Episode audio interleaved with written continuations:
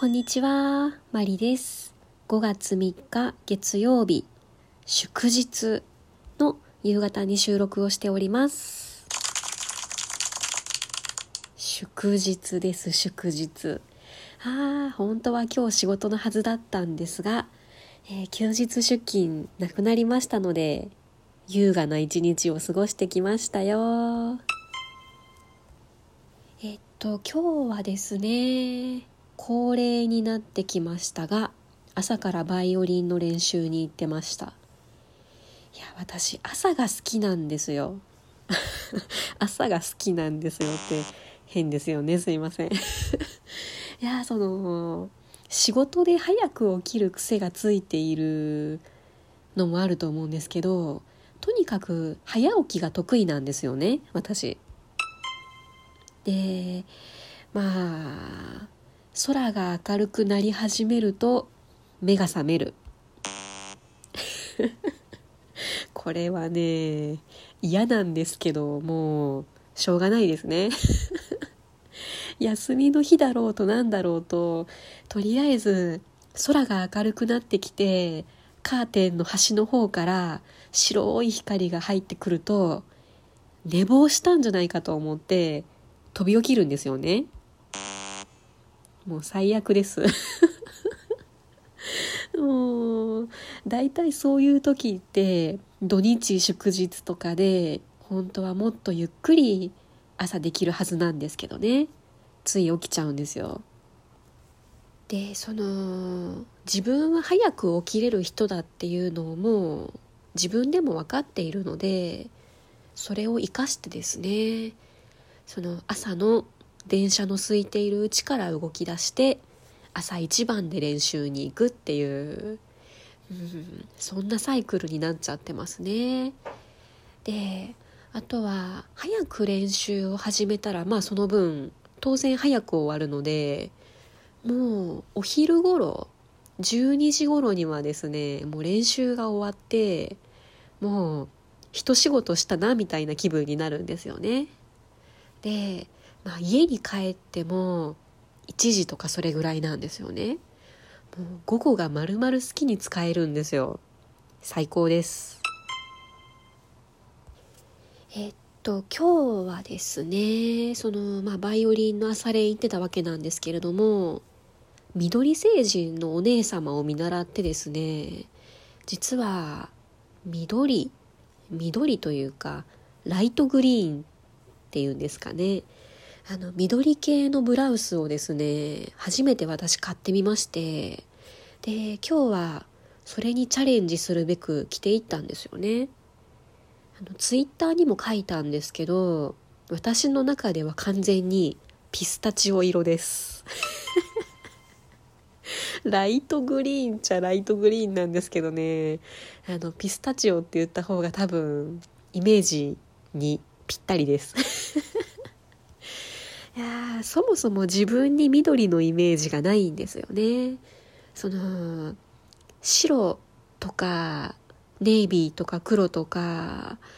まあ、オーソドックスな色がもともと好きなのと、あと、色物を買うとしてもオレンジとか、そのピンクとかオレンジとかね、赤系の色がどうしても好きなので、そういう色のブラウスばっかり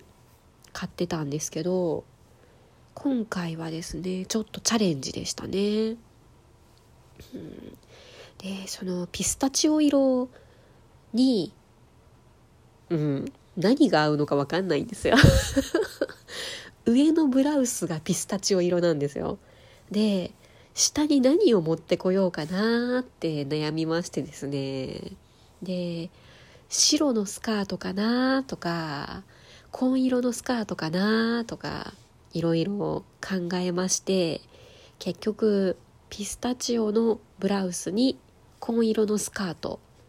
で、ライトグレーの上着を羽織って、今日は意気揚々とお出かけしてきました。どんなですかねなんかちょっと、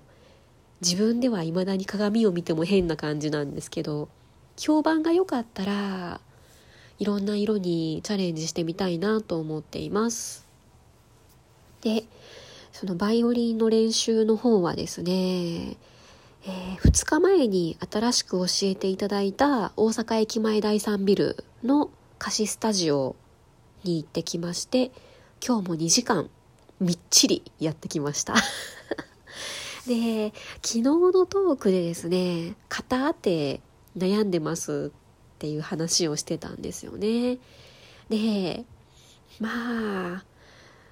ねそのいろいろやってみないと分かんないなっていうのと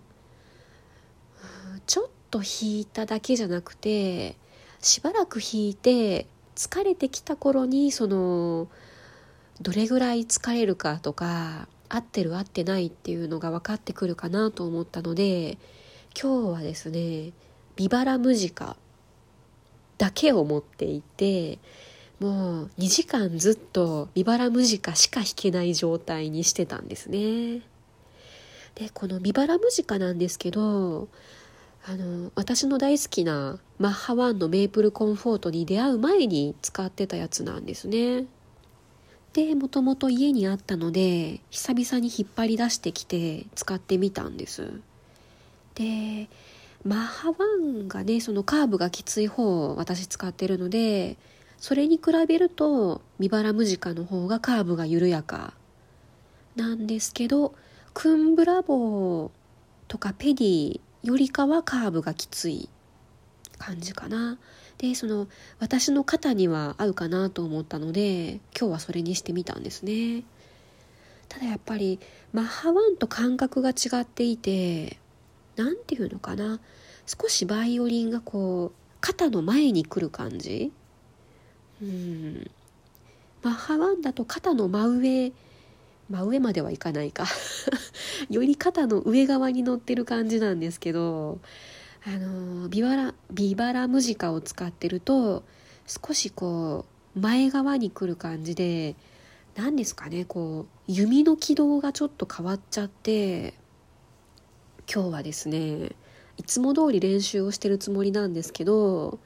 その威厳の時の角度とかが変わっちゃって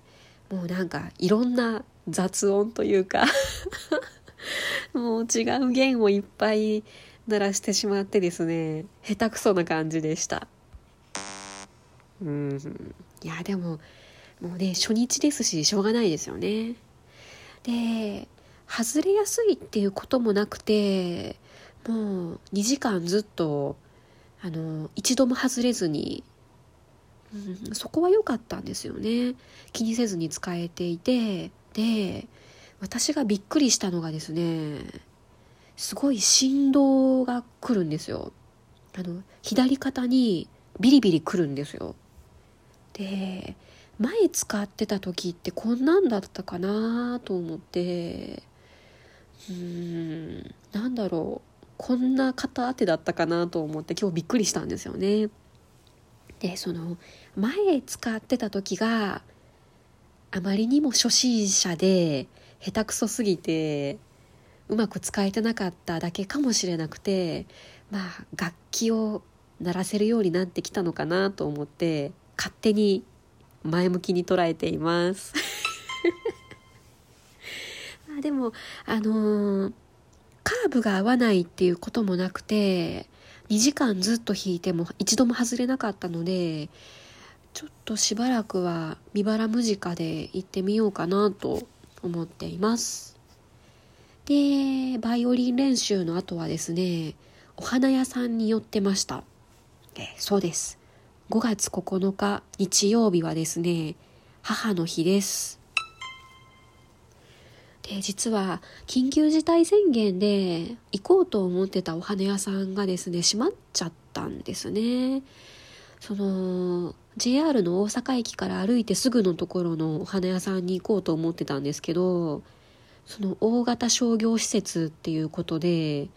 もう全館閉店っていう感じになっちゃってで全然お花屋さんが思いつかなかったんですよね。家の近くにもお花屋さんなくてでしぶしぶ会社のあのその勤務先の近くのお花屋さんに行ってきましたで改めて今日思ったんですけどね